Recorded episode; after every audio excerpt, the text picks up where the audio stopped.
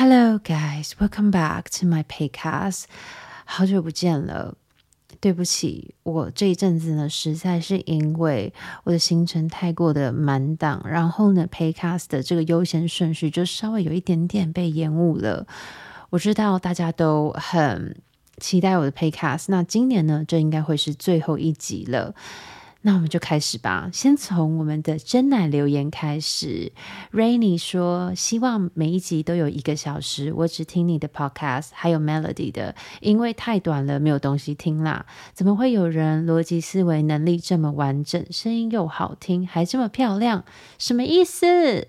碎念的部分，空气的那个 part 超爱，好吗？期待更多的故事。谢谢 Rainy 买给我的三杯真奶，然后，呃，我很荣幸。”当做你唯二呢，可以会听的 podcast，那希望呢，我会越做越好。然后接下来呢，我们有 Bessie，I am Taiwanese American fan from the Bay Area, California, USA, and enjoy your podcast, YouTube and Insta. Keep up the good work and being true to yourself. Thank you, Betsy。有你们呢的支持呢，真的是我的前进的动力。这种冠冕堂皇的话呢，每一次都觉得很官腔，但是呢，还是觉得真的。有时候夜深人静想想，我有这么多人的支持、爱和鼓励，我当然要。越发的奋发图强，越来越棒，越来越让大家觉得很骄傲。OK，听完这个有斗内珍奶的留言之后呢，我们现在要来讲两则我有收到的私讯，那对于我来说也是有特别意义的。首先，第一则来自 Amy。Amy 说，她边听我的 podcast 边上班，在某一集呢，听到我说我在伦敦的公车上看着这个城市，有一种感觉，小时候的梦想达成，真的很懂那个感觉呢，只会有自己感受得到。她记得她和妈妈分享过这个感受，妈妈完全不懂，但她自己呢，讲到快要哭。我记得小时候第一次看到伦敦是在迪士尼的彼得潘。当时高中在准备大学的时候，在书桌上画画，画了一个旁边有圣诞树的窗户，看出去是大笨钟，和自己说有一天一定要去伦敦。当然，因为恋爱脑，在求学的时候呢，不认真，还曾经被爸妈骂，台湾都读不好了，还想要出国。后来他努力考了转学考，总共读了三间大学，一直到最后一间爸妈认同的大学，终于同意让他出国念书。他终于到了英国。毕业后打工，一直想要留在英国，但是呢，并没有抽到打工度假签，也没有找到签证的公司。在台湾的工作有了 offer，他就先回台湾了。还记得那一年回台的日子，他半夜都会偷偷哭，想念英国的生活。但是他每一年都抽打工度假签，终于在二零二一年他抽到了。他边做台湾的工作，半夜面试英国。后来的后来，他成功的在英国拿到工作，飞来英国工作，一直到现在。他也是走在伦敦的时候，看着闪闪的圣诞节天使灯，很感动。我做到了小时候的梦想，来英国工作生活了，是一种达成自己梦想的感觉，好棒。谢谢佩用心看完，只想跟你说，谢谢你无私的分享你的故事，有身历其境的感受。他一直在电脑前面狂点头，一万个赞。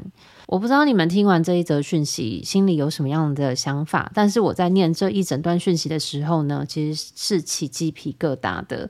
我想有很多的观众也和我一样，都是在海外留下来的华人啊，台湾人。我相信。这样子的感受应该是很常见，在海外的大家呢，应该非常非常的都能够感同身受。我觉得拥有梦想呢，真的是一件很特别也很值得的事情，因为当你完成它的时候呢，it feels damn good。所以，我只想要告诉大家，就算再有不切实际的梦想，就算有在你觉得遥不可及的梦想，我觉得我们就把这样子的想望放在心里，然后呢，默默的一直往那个方向走。总有一天呢，当你终于达到那个梦想的时候呢，你会发现其实一点都不遥远。其实这一路走来呢，每一步都是自己很踏实的痕迹。另外一则讯息。我是从 YouTube 影片开始关注你的，一开始是因为抽到英国打工度假签，在准备资讯的时候看到你的英国系列影片。看了之后，一直觉得你讲话好有趣，而且又有感染力。来到英国之后呢，也想和你一样试试看精品销售的工作。把英国影片都看完一遍后，就去追你的 Podcast 的《大英帝国历险记》。那时候人已经到了伦敦，听到你刚来的心境，当时的我也是还在找工作，也是彷徨又焦虑。听了你的 Podcast 之后，知道这是必经的过程，心里也觉得平静了不少。有一集听你提到你的第一份打工是透过 Elite Associate 找到的，当下听到我就默默记下来。回家之后上网查，因为没有零售相关的背景和经验，也就抱着试试看的心情呢，把 CV 上传。这期间呢，也陆续面试了好多家，但都因为没经验，所以最后呢还是被拒绝。结果就在上个礼拜去某一个品牌面试后，昨天就收到通知说录取了。知道录取之后呢，除了开心之外，也很想要分享给你。要不是没有看你的影片跟你的 podcast，也不会有这个机会。你的《大英帝国历险记》真的是我现在在伦敦的精神支柱，我会继续支持你，也祝你一切顺心。这个故事真的是让我心里暖暖的。我当初从来没有想过，说我分享这些小小的资讯就会帮到其中的一个人。但是我想，就是真的是有很多人可能听了我以前的这种小小琐碎的故事，就觉得诶很有鼓励，或者是可以让他们觉得说，诶其实他不孤单，大家都是这样子一步一步走过来的。所以我真的每次收到你们这样子的讯息的时候，都觉得啊，真的蛮开心，就是。不管是精神上的支柱，不管是实质上的帮助，我都很开心呢。我有提供到一点点的给你们的一种慰藉。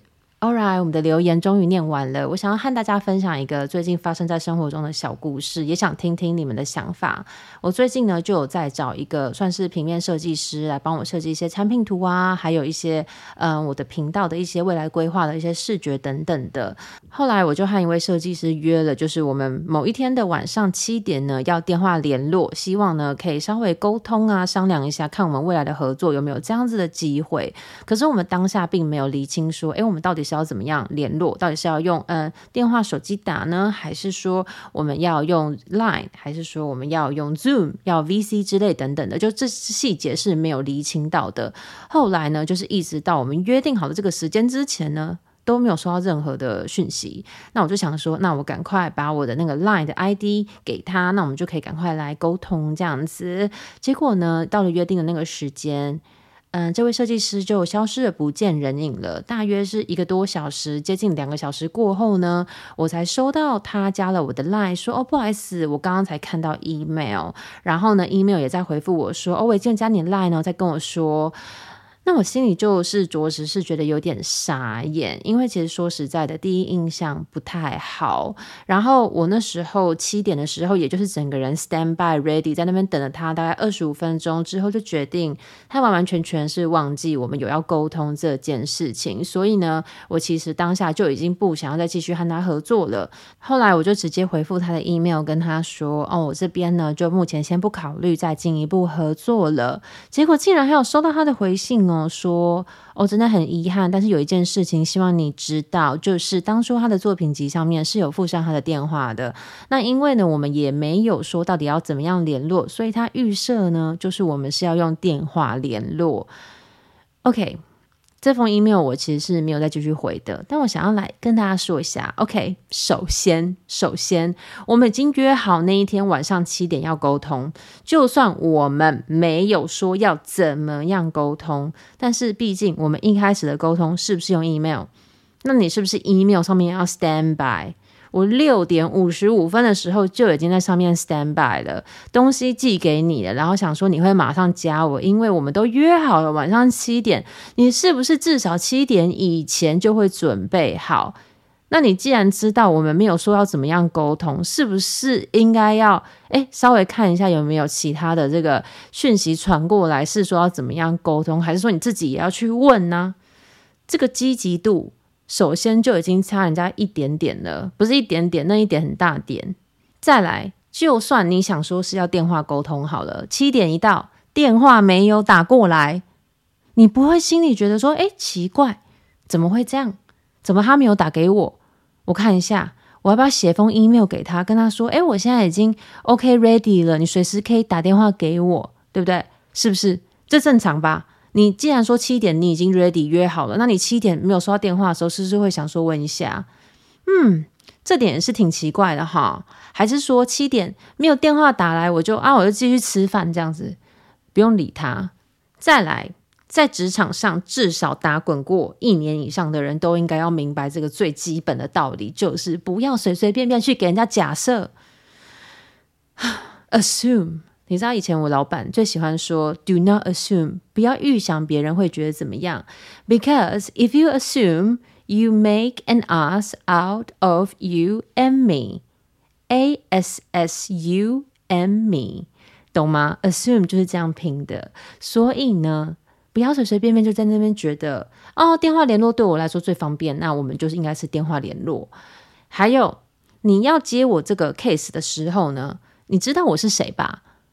你会去做一下功课吧，看一下我的社群的这个个人档案啊，啊，那你应该会知道，诶，我不是 base 在台湾哦，我之前在英国啊，现在在意大利，所以你会不会想说，电话联络这个方式是不是也是有点不太可行呢？那如果你不知道的话呢，是不是代表你连客户是谁都不知道？你连这个客户的这个嗯背景资料你都没有去调查，所以你今天要接案，跟人家接什么？我心里不知道，我真的不知道，我蛮傻眼的诶，我真的蛮傻眼的，因为我今天是要发案的人，然后搞得我好像求你要来接我的案子，那个要联络的方式还要我赶快丢给你，然后你也没有很积极的来跟我确认。那既然是要电话沟通联络，他应该跟我说啊，我的电话在作品集上面可以找得到，那请问你的电话是几号？这样我才不会漏接，我才可以回拨给你，也没有。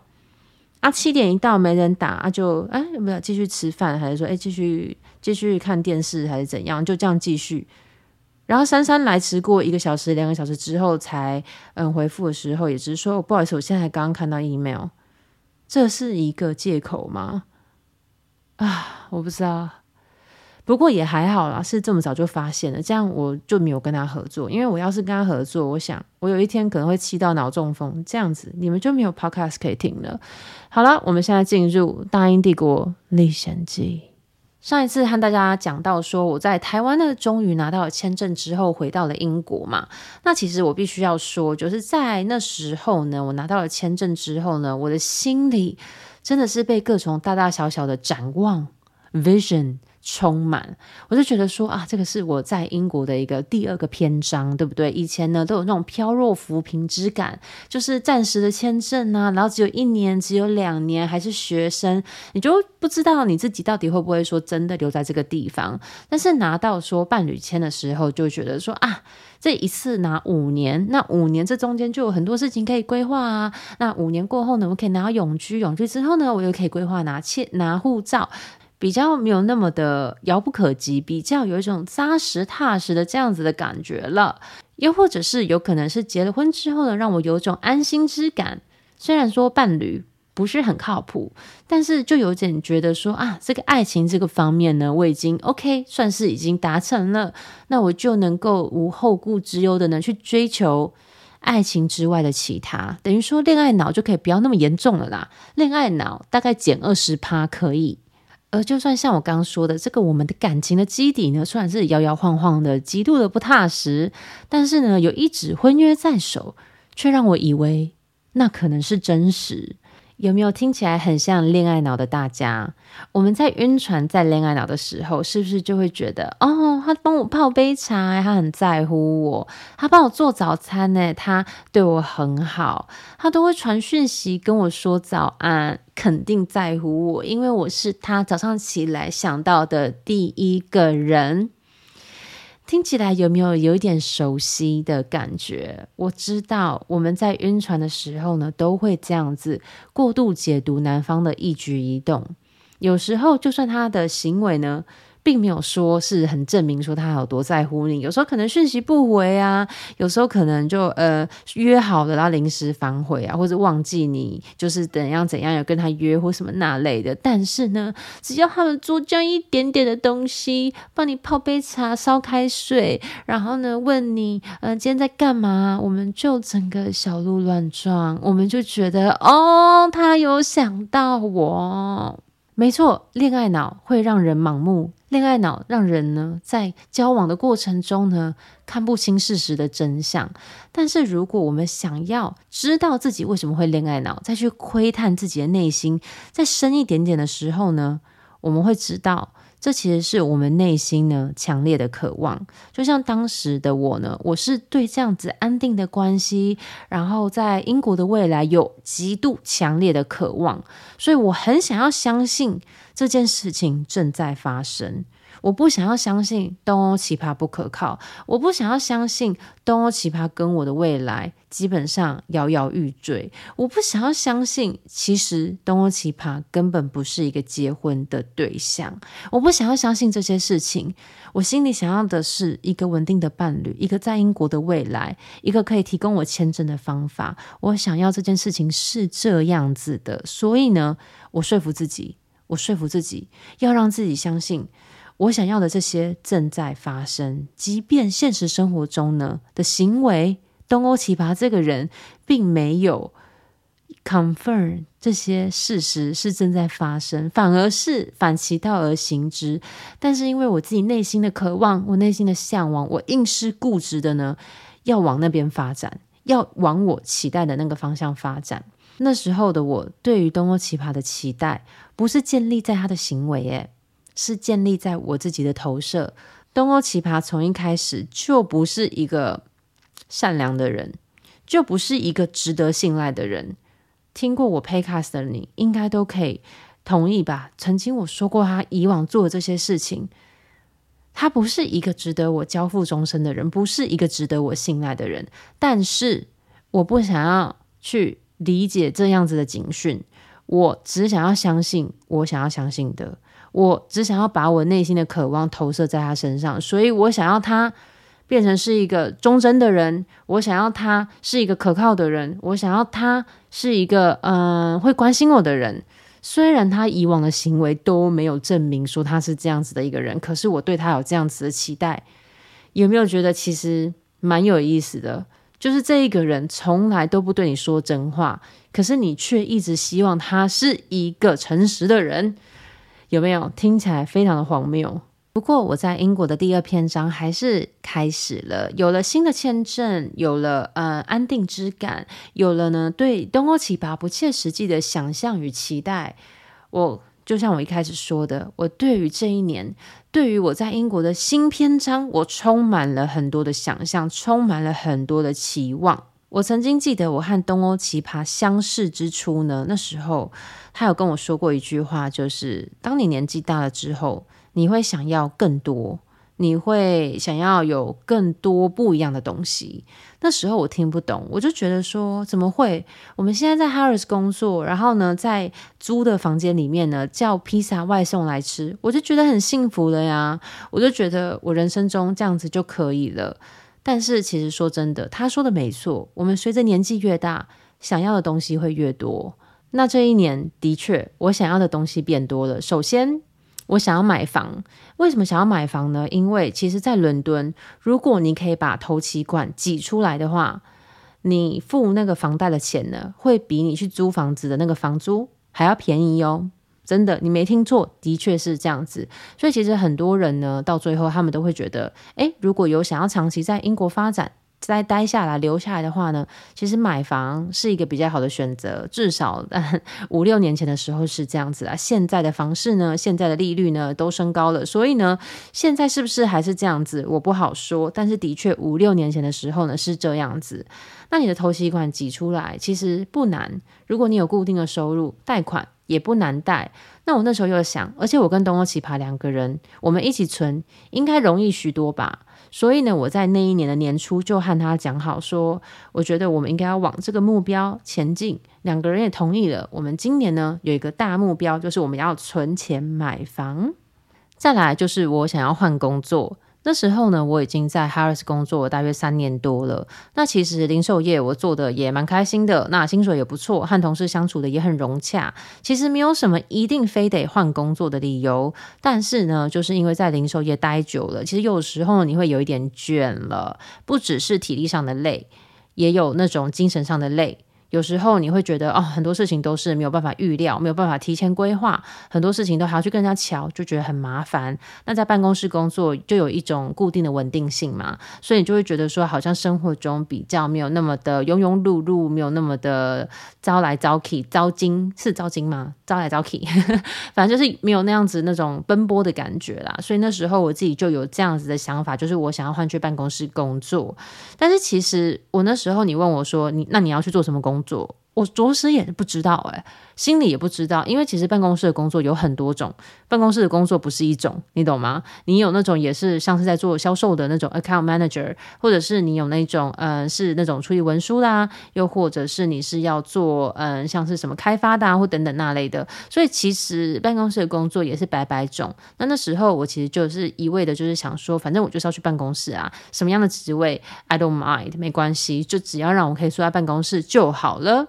第三个展望呢，就是我想要开始运动，想要开始健身。那时候我在滑 Facebook 的时候，看到一间我们家附近呢新开的健身房，他们在做这个开幕活动。开幕活动呢，就是他先收你四百英镑，也就是大概一万五、一万六台币的押金，那你就可以上他们这个健身房里面提供的所有的课程。那有瑜伽啊，有这种呼吸课啊，还有这种呃什么。Hit 就是那种高强度的间歇性训练等等的，那就可以上这些所有的课。上完三个月之后呢，他会把这个四百磅直接全额呢再退给你。我那时候想说，看到没有那么好的事情吧？免费上三个月的课，而且那间健身房看起来是还蛮不错的，又离我家真的很近，所以呢，我就想说。我想要去报名参加看看，我就这样真的报名了，然后参加了那个咨询啊等等的，我就缴了我的四百块英镑，后来就开启了我基本上那时候呢，一个礼拜会有四天到五天会去健身房。的这一个经历，我那时候真的是去得很勤，而且那间健身房说实在我还是蛮喜欢的。它是那种小班制，所以它一般呢大概就是十到十二个人，然后呢，它在它的那个空间里面呢会有大概十到十二个这样子的嗯嗯健身站，所以呢每一次呢你都会做不同的动作，然后就做个大概四十五秒，然后我们休息十五秒，再换到下一个健身站这样子，所以呢十到十二个人就会在这几个健身站之中呢。轮流，然后大家这样子做这个运动。那一开始，我身为一个健身小白，我真的是完全不知道他们在说什么，因为每一个动作都有他的名字，然后要做几次，然后一组是几下等等那类的，都有一个算是算是你要稍微有点了解。一开始我根本是完全记不得老师说这个动作是怎样，可是练到后来。我竟然是完全可以记得，然后对于那些专有名词啊，完全很熟知这样子。我那时候真的觉得为自己感到非常的骄傲。然后大约是在我开始健身一个月之后呢，我就发现我的体态。真的有变化。首先，你开始运动之后呢，你不知不觉就是会自己吃的比较健康。我不知道为什么，这是一种很特别的魔力哦。我没有特别要去控制饮食或者什么的，但是呢，你开始健身之后呢，你就会开始呢，就是吃的部分你自己会稍微比较留心一点点，也不会吃的太多。然后对于垃圾食物呢，那个吸引力也变得没有那么大了。所以我真的很推荐大家，就是不管怎么样，你是做健身房的健身呢，还是去游泳啊。还是做瑜伽，一定要运动，要身体要动起来，因为你身体动起来之后，你的身体会处于一个比较健康的状态，然后呢，你会处于一个开心的情况。这个时候呢，你就不太需要用食物来去弥补你的心理上的空虚啊，身体上的折磨啊，还是什么那类的，你你就会觉得你自己是在一个比较高频率的这样子的一个状态。我觉得运动是一个嗯、解决很多问题的一个还蛮基础，而且嗯、直接可以有。改善的一个方法，蛮推荐大家的。OK，讲完了，我自己呢，在英国有种安定之感之后呢，对于自己的期许，对于未来的展望，OK，发生了抽神经事件。说到英国的牙医，很多人可能就会觉得，哦，避之唯恐不及吧？不是都很贵，不是还要排队排很久等等那类的。I get it, I Get it？我那时候初到英国的时候呢，也是有这样子的觉得，就是台湾健保好棒棒，那种国外都要等很久，有时候呢等到都已经出事了，还没有看到医生等等那类的，所以那时候呢，我也是有这样子的想法，然后还是那种回台湾啊，就会去看牙齿啊、洗牙，什么都在台湾弄，弄好呢，我再回英国这样子。那时候还处于在那个阶段。那其实呢，在英国不是没有牙医。不是没有好的牙医，只是就是真的，我有这个执念哦，觉得一定要回台湾用。但是我这边奉劝大家一句啦，在英国的大家，你要放下这样子的执念，因为唯有这样子呢，你才可以真正的融入新的环境。我在台湾等签证的时候呢，也就补了一颗牙齿，但是牙医跟我说，其实蛀的有一点深，如果之后有隐隐作痛的话呢，可能就要抽神经。对于我来说，抽神经这三个字呢，很可怕，因为我从来没有抽过神经，所以那时候呢，牙医这样跟我讲的时候，我就抱着一种侥幸的心态，希望呢补了牙齿之后呢不会痛，这样我就不用抽神经了。后来我就回到伦敦了，那那时候已经大概是一两个礼拜过后，我就觉得啊，应该牙齿就是不会痛吧，结果没有想到。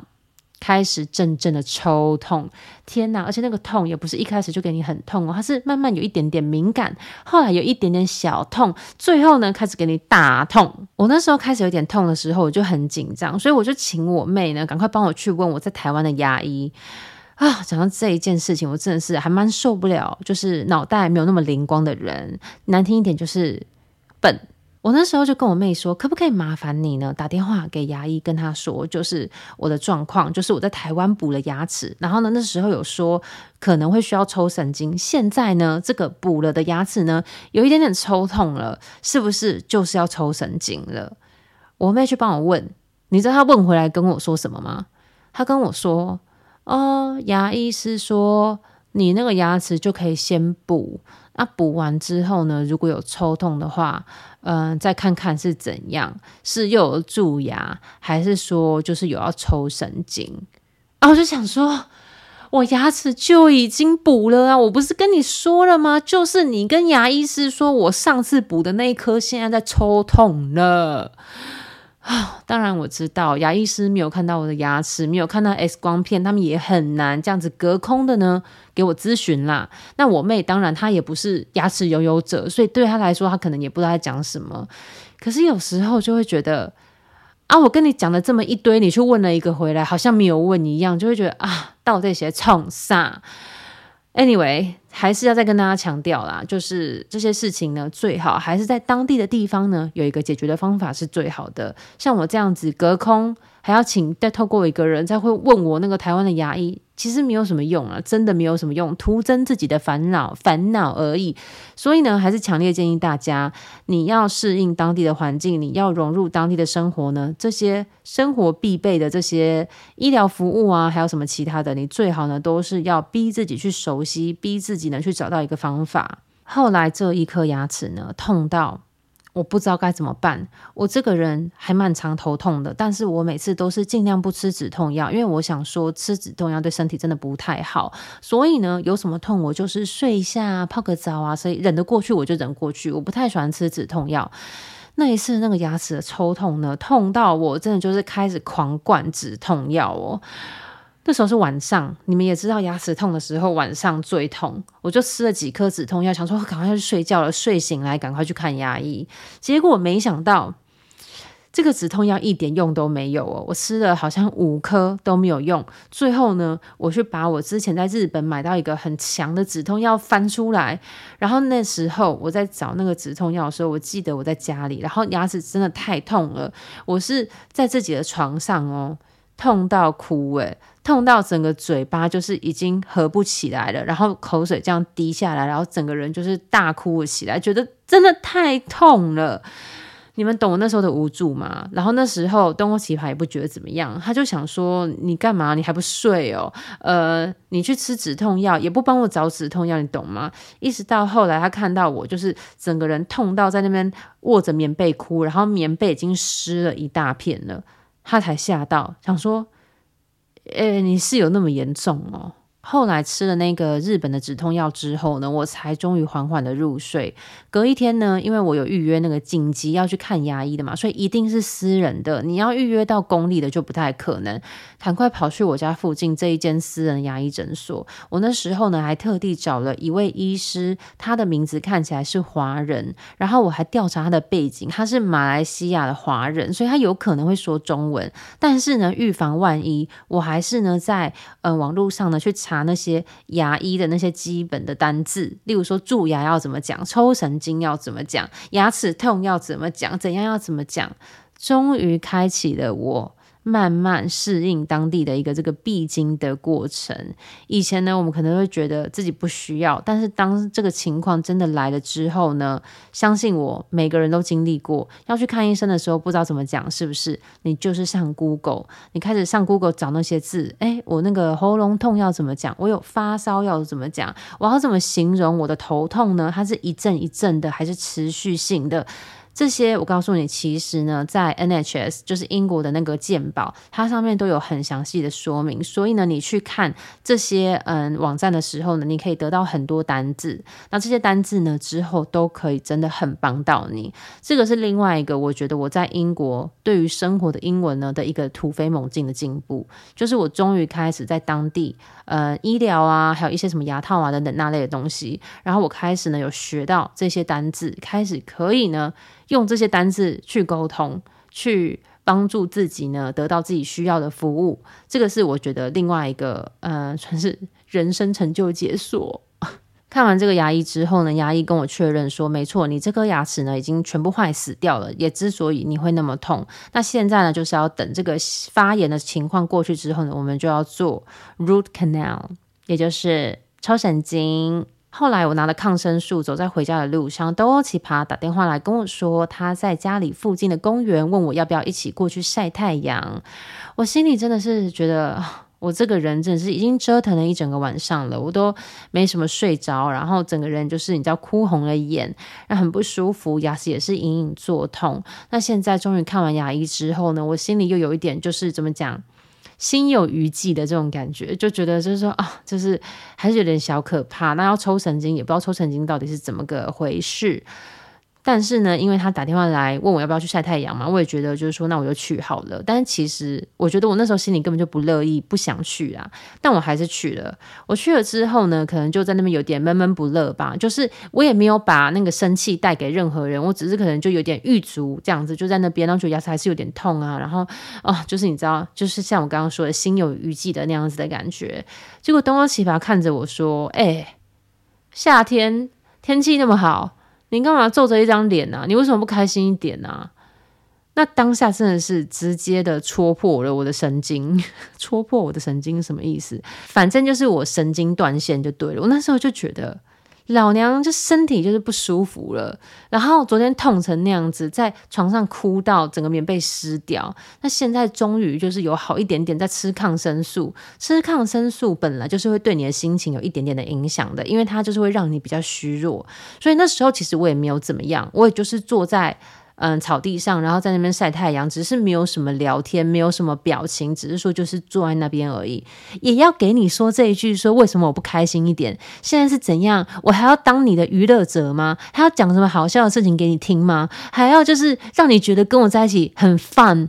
老娘现在就是牙齿痛到不行，然后你在那边讲那种消委啊，我真的是气到炸裂。可是我也没有。对他生气，我就直接站起来跟他说：“我想要回家了，因为我就是不太舒服。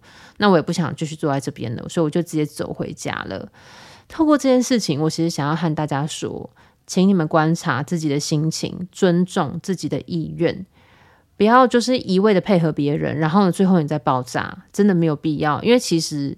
你不说，别人真的也不知道。我宁愿一开始我就跟他说，我不想要去公园，因为我现在就是想要回家。这样我是不是就不会爆炸了？啊，虽然说我们很希望，嗯、我们的另外一半呢会读心术，有没有？我们都不用讲话，一个眼神，我们就可以互相领会彼此的心意。但是在那之前，在你遇到那样的人，在你大到那样的阶段之前呢，我们自己要保护自己。不要总想着别人要去懂你，要去猜你，不是每一个人都在乎你到愿意去懂你，愿意呢去猜你的想法，也不是每一个人呢都那么敏感，所以我们自己要保护自己。这件事我只能觉得就是我自己活该，我自己为什么要去公园？我当初就应该要直接回家。我们观察自己的心情，尊重自己的意愿，这个不叫做自私，自私，这个叫做有界限。再来同一个月份呢，我和东欧奇葩也去了希腊度假。我记得那一年我们去的是 Santorini 圣托里尼，没错，就是你们常常在明信片上面看到的那样子希腊的场景，蓝天、白色的建筑、有海，然后大家都在那边拍美照，有没有？尤其是喜欢穿红色的洋装，没错，这个 holiday 呢，其实就是还不错啦，就是蛮好玩的。我们发现了几间蛮好吃的餐厅，但是这一个 holiday 之中呢，发生了一件很重要的事情。我那时候和他在饭店里面，然后有一天突然起床的时候，我就突然跟他说：“我想要来做 IG，我想要来做 Instagram。”什么意思？你是说你想要当网红吗？其实我当下还没有一个网红的概念，我只是觉得，因为我其实生性就是一个很爱和大家分享的人。然后从以前像是一四年、一三年的时候是部落格的时代嘛，那时候其实我就已经很跃跃欲试了。不过那时候我和东欧奇葩在一起，他那时候就觉得啊，这根本就是在浪费时间，这种白痴谁都可以做的工作，他觉得不需要去做。因为那时候对于日本前男友啊，他就是觉得说他想要去那种很大的公司，什么雀巢啊。然后那种嗯，四大会计师的公司啊，当那种小螺丝钉才是赞，因为他就觉得你做自媒体啊、写部落格啊什么的，这东东西都没有什么门槛啊，谁都可以做。那你干嘛要去做这个东西？我们要去做一些比较有门槛、比较有嗯筛选掉的这些工作就对了。那你想那时候是那么年轻的我，我那时候就像我之前和大家说的嘛，就是很迎合别人啊，所以被当时男友这样子讲。我当然是马上就被劝退了啊，所以就没有再想说要去做部落格这件事情。那后来有可能是那一年受了这个一期直播的启发吧。虽然我个人对一期直播的这种直播形式没有什么好感，但是因为我和东欧奇葩提到一期直播这件事情，他好像也没有很厌恶，他还还鼓励我去做这个一期直播来一起赚钱。而且我又是真的一个很爱分享的人，所以我就觉得。如果东欧奇葩甚至连一期直播这样子的形式，他都会鼓励我去做了，那我做 Instagram 啊，做 YouTube 啊，这种自媒体的这种产出啊，然后创作内容啊等等的，他应该也是觉得 OK 吧？有没有？有没有？有没有？有没有感觉到我那时候？还是很在乎别人的想法，尤其是自己的另外一半。所以那时候呢，我在我的 Instagram 上面，那时候的 Instagram 就是叫做 It's Pei，我从来没有改过名字，就是 It's Pei。我就开始默默的拍一些照片啊，po 各种旅游啊、餐厅推荐呐、然后美照啊，然后嗯，关于在欧洲生活的大小事情啊，然后在欧洲的旅游啊、各大景点啊等等那类的。但是这些内容呢，其实你们现在应该看不太到了啦，因为我后来有重新整理，就是我有一阵子呢，大约是三年前吧，我就把我很多的照片都删掉了，然后重新开始这样子。不过呢，你们可以去看我嗯 Instagram 上面 It's Pei 的第一张贴文，就是那时候 PO 的那一篇贴文，我有留着，因为呢就呼应今天的主题，就是人要当一个有梦想的人，因为要是不小心实现了，该怎么办呢？然后那时候我开始就是经营 Instagram 的时候呢，真的才发现，就是说，哎，真的不是说像我们以为的那么简单呢。虽然说是东欧奇葩他对摄影有兴趣，但是他每次帮我拍照的时候，我觉得都把我拍的还蛮丑的。我不知道到底是他技术的问题，还是说我这个脸呢就是一脸尴尬。因为那时候我就很怕东欧奇葩觉得我很做作，很怕东欧奇葩觉得我这样摆拍不好看，很怕东欧奇葩觉得怎样怎样怎样一大堆的。所以每一次他在帮我拍照的时候，我都是整。有点矮牛就对了，真的很矮牛。甚至是到说在嗯 Instagram 上面页面的这个嗯色彩的协协调度啊，然后照片的调色什么的，其实都要从头学起。就是我真的是一窍不通，甚至是那时候呃那个 Instagram 的那个动态好像也刚出没多久嘛，那你要把那个动态弄得好看，其实也是有学问的诶。在这边想要请问一下大家，你们觉得我的那个 Instagram 的页面色彩协调度怎么样？你们喜欢吗？你们觉得有美感吗？你们觉得我的动态做得好看吗？因为其实我一开始真的。是还蛮就是戳戳的，一开始就是真的很不会用。但是我觉得我现在有比较进步了。然后，嗯、呃，你们如果可以给我一点 feedback，it will be very much appreciated。听到这边，你们大家有没有听到我这一年第四个对于自己的展望，对于未来的期许？除了要买房子，还想要换工作，再来呢就是要健身，还有。开始了这个小小的 S Pepe Instagram 的账号，现在你们可以感受到这一年对我来说真的是充满许多的愿景吗？而这一年呢，也是我自己自身态度开始改变的一年。这些展望说大不大，说小不小，那你们猜猜，最后真的实现的有哪一些？谢谢你们大家今天听我的 Podcast。二零二三年，我也认真的呢录了这么些许的 Podcast 了，然后很开心在空中呢和大家相会，创造了一个属于我的 Podcast 的这样子的一个大家庭。嗯，二零二三年对我来说真的很特别。那我想要在这边跟你们说一声谢谢，也希望呢我们明年继续《大英帝国历险记》第三季再相会，在那之前呢，如果你想要抖内给我真奶，想要帮助这个 podcast 继续成长的话呢，我会把链接放在资讯栏。那如果呢，你想要给我一个五星好评的话呢，非常的欢迎，在我们的 Apple Podcast 还有 First Story 你都可以留下你最棒的嗯建议，你最棒的感想，你最棒的感同身受的故事。我们谢谢自己，二零二三年这么努力，到了现在这个时刻。I will see you in 2024.